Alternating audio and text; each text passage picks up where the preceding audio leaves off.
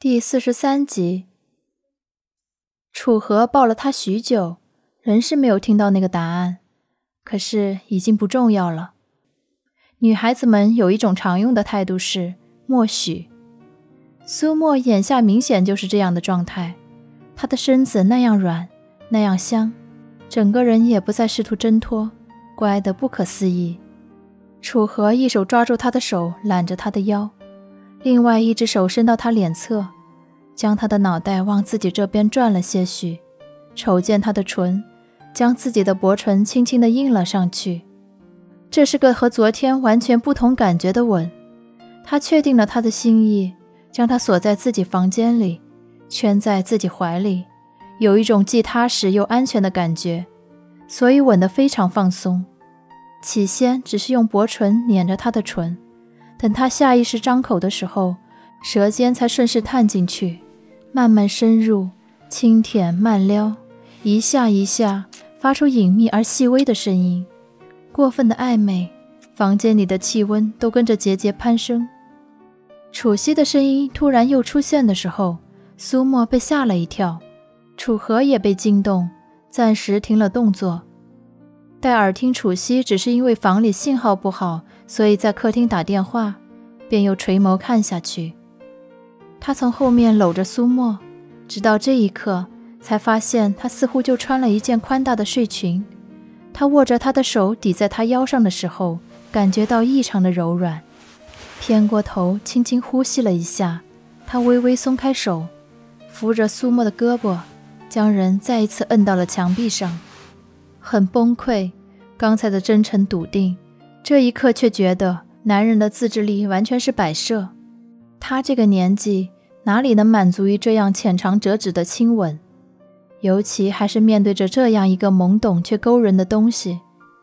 苏沫的身材绝对算不上前凸后翘，勉强能夸一声曲线窈窕，可眼下他一双唇瓣被他吻得通红，脸颊和嘴唇一个色，漆黑而潮湿的长发像水藻一样纠缠在他指尖。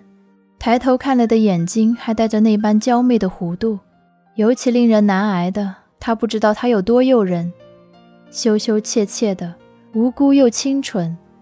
他再次吻上去，动作里有些压抑的激烈，好像才食髓如味一般，忍不住加重了吮吸的力度，一手紧紧地揪住他腰侧的衣服，苏沫的呼吸变得急促起来，外面楚西打电话的声音隐隐传来。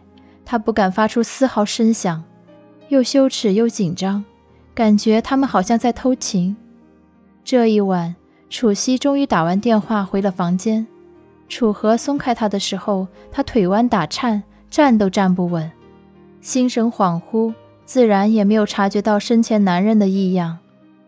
楚河绷得实在有些难受，不敢再亲，目光深沉地瞧了他一会儿，叹口气，开了房门。他将苏沫抱着送回了房间去。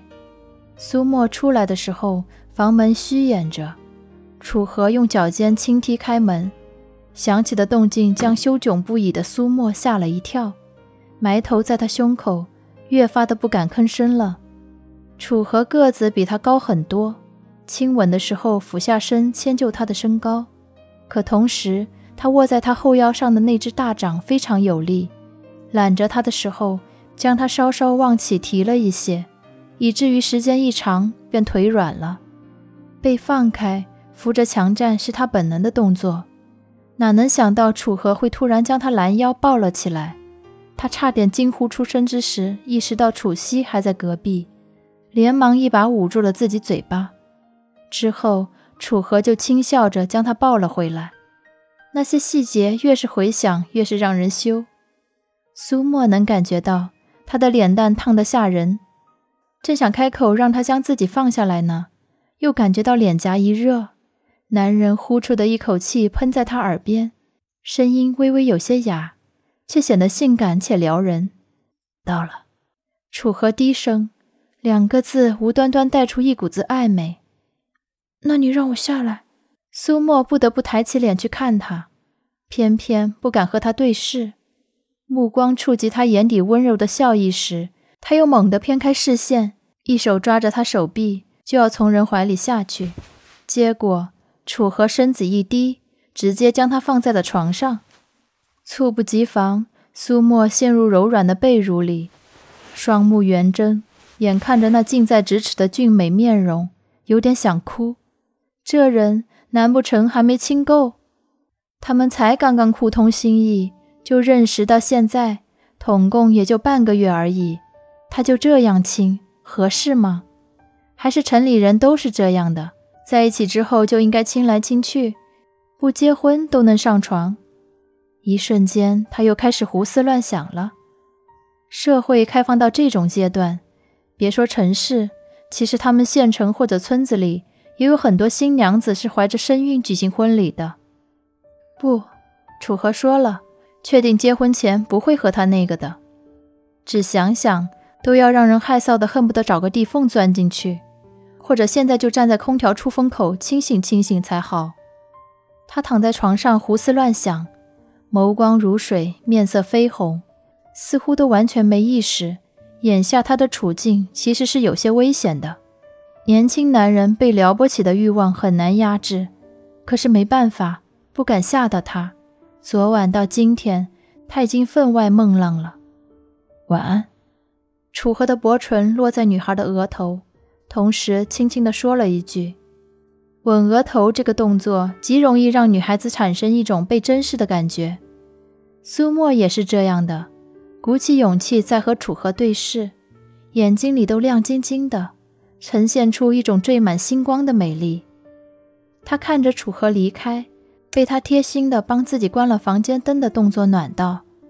置身于短暂的黑暗里的时候，他感觉到一种隐秘而激动的甜蜜感觉，真的很难形容，好像整颗心都进到了蜜罐子里，因为不知道和谁分享。只能自己消化，有一种齁到了的感觉。感谢大家的收听，下集再见。